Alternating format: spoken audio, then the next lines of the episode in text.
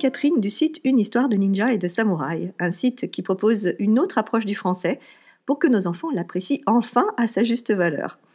Une approche qui permet aux enfants de s'améliorer et de développer leur expression tant orale qu'écrite.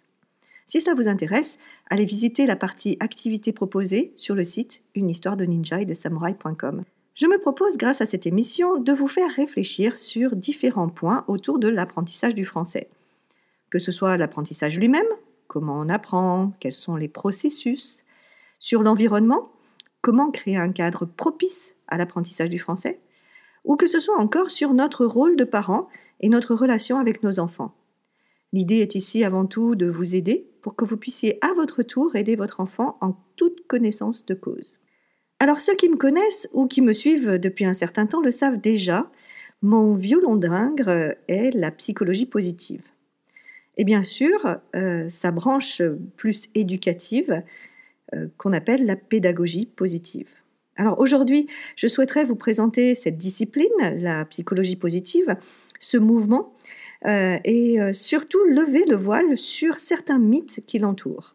Tout d'abord, un peu d'histoire. Alors que la psychologie que j'appellerais classique existe depuis l'Antiquité et s'est développée en tant que discipline scientifique au milieu du XIXe siècle, la psychologie positive, elle, est très récente. C'est à la fin des années 90 que Martin Seligman, alors président de l'American Psychological Association, lance le mouvement.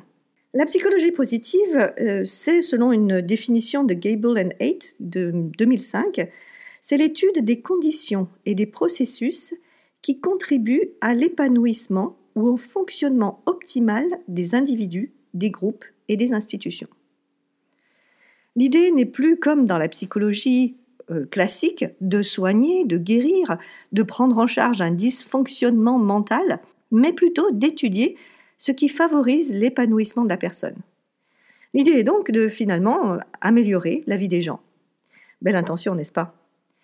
Mais le problème est que cette recherche du bonheur, du bien-être, peut être interprétée de différentes façons.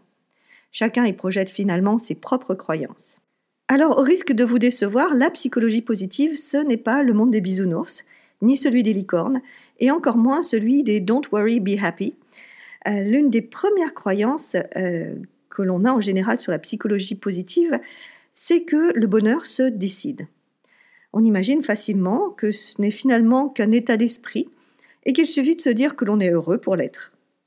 En réalité, ça ne marche pas comme ça. Euh, ça me rappelle l'expression qu'on vous a peut-être dit quand vous étiez petit si tu veux, tu peux. Si c'était aussi simple que ça, eh ben ça se saurait. À mon avis, on ne peut pas feindre le bonheur. On ne peut pas, par notre simple volonté, être heureux. Le fait de se dire il ne tient qu'à nous d'être heureux nie complètement le cadre, la situation, les événements. Euh, c'est comme quand vous dites à un enfant qui a des difficultés en français, par exemple, euh, bah, si tu veux vraiment, tu peux. Vous niez complètement ces difficultés. Et qui plus est, vous fermez le dialogue. Car alors, euh, que peut-il répondre à cela Ce Il ne tient qu'à vous d'être heureux me rappelle une pratique que l'on m'avait proposée lors d'un accompagnement. L'idée était toute simple. Euh, tous les matins, il fallait se lever en se disant Je vais bien, je suis heureuse et je vais passer une merveilleuse journée. Inspiré bien sûr de la méthode Coué, cette pratique, pourtant, euh, n'a pas du tout marché pour moi. Pourquoi? Parce que euh, on ne peut pas se mentir à soi-même. Et le jour où ça ne va pas, eh bien, on a beau prononcer ces mots, ils ne peuvent pas euh, cacher la boule qu'on a dans le ventre, les tensions qu'on a dans les épaules ou l'envie de pleurer. Donc, la psychologie positive, ce n'est pas ça. C'est l'étude de tout ce qui peut nous rendre mieux, mais ça ne veut pas dire que ça nous rend heureux tout le temps. Trouver dans tous les micro-moments de la vie euh, le bonheur, oui, tout à fait. Décider du bonheur, non. L'autre mythe est l'idée qu'il y aurait des bonnes et des mauvaises émotions. Ainsi, on aurait d'un côté la joie, youpi tagada, et de l'autre la tristesse, la colère, la peur et le dégoût. Ce que nous enseigne la psychologie positive, c'est qu'elles sont toutes nécessaires. Ne rechercher que la joie est complètement futile. Votre enfant vous ramène pour la dixième fois un zéro pointé en français, oui, vous avez le droit d'être en colère. La colère permet d'exprimer une alerte, de montrer que l'autre a dépassé des limites que vous vous étiez données. Bien sûr, si vous restez en colère pendant plusieurs jours, euh, c'est inutile et c'est surtout épuisant autant pour vous que pour votre enfant. Il vaut mieux rapidement passer au dialogue et trouver une solution, dans ce cas peut-être des cours supplémentaires de français. Et c'est pareil pour la tristesse. Vous n'allez certainement pas sauter de joie à l'annonce d'une mauvaise nouvelle. La tristesse est une émotion de transition qui permet de passer à une autre étape de sa vie. La peur et le dégoût sont aussi essentielles. Ce sont elles aussi des émotions qui nous alertent d'un danger ou qui nous protègent de quelque chose qui ne va pas avec notre goût, avec nos valeurs, avec notre culture. Donc chaque émotion est bonne à prendre. Il ne faut juste pas tomber dans l'excès. Une peur paralysante, une tristesse qui mène à la dépression, une colère qui gâche notre relation avec les autres. Alors tout ce mieux-être que l'on nous fait miroiter, bien sûr, eh bien ça attire.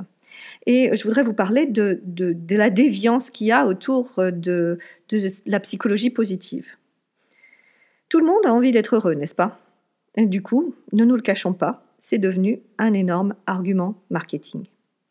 On nous le vend euh, via des livres, via des accompagnements, euh, via plein de choses, pour être les meilleurs parents du monde, pour être bien autant dans sa vie professionnelle que dans sa vie personnelle, pour être heureux tout le temps.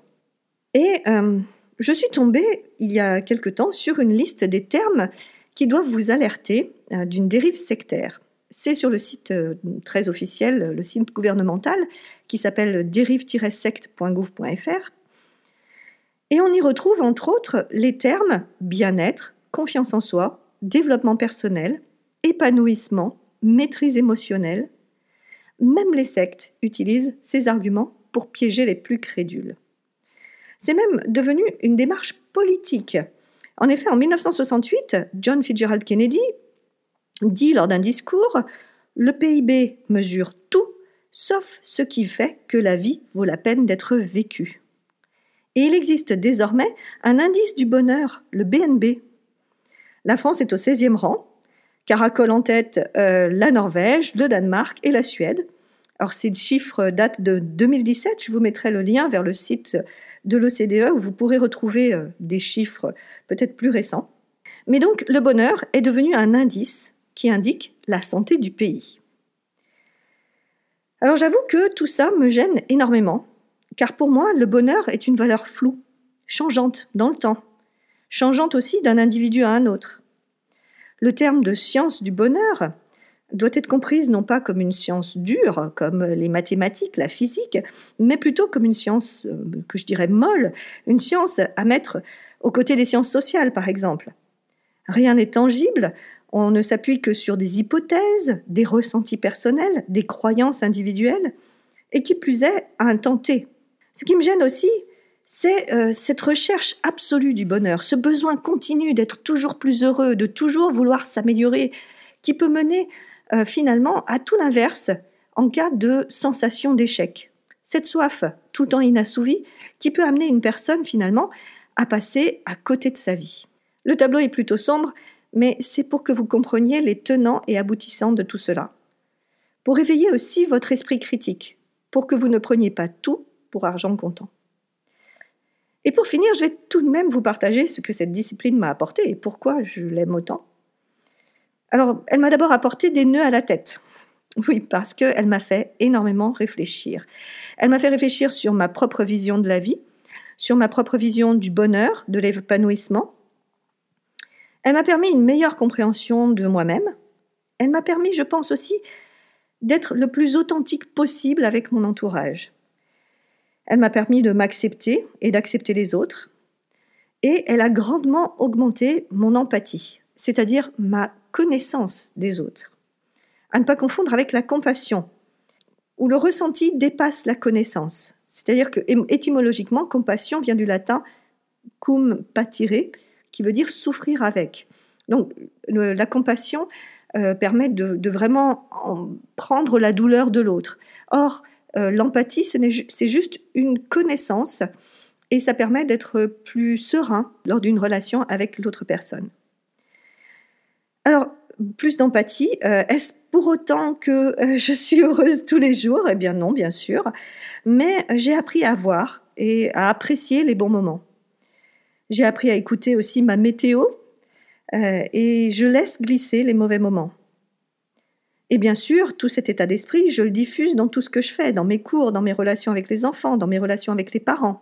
Par ailleurs, c'est une discipline qui se travaille tous les jours et que j'apprends en faisant, euh, qui m'apporte beaucoup.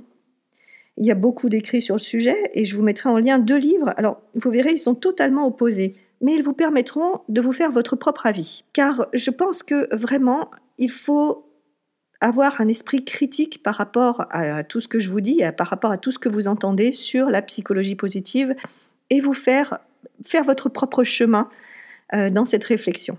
Merci d'avoir écouté ce podcast jusqu'au bout. Désolé encore pour ce retard d'enregistrement dû à une grippe carabinée. Je sais que certains d'entre vous attendaient cet épisode avec impatience. Je vous reparlerai bien sûr de la psychologie positive. Euh, si vous pensez que ce sujet peut intéresser une personne de votre entourage, n'hésitez pas à le partager. Et si vous aimez cette émission, merci de prendre le temps de mettre 5 étoiles sur iTunes et de laisser un commentaire. Ça me fait toujours énormément plaisir et ça m'offre aussi une meilleure visibilité pour des parents qui ne connaîtraient pas encore ce podcast. La prochaine fois, je vais plutôt vous parler de comment arriver à faire lire un enfant qui n'aime pas du tout ça. Go challenge, n'est-ce pas? Si ça vous intéresse, on se retrouve la semaine prochaine pour la suite des aventures. Bye bye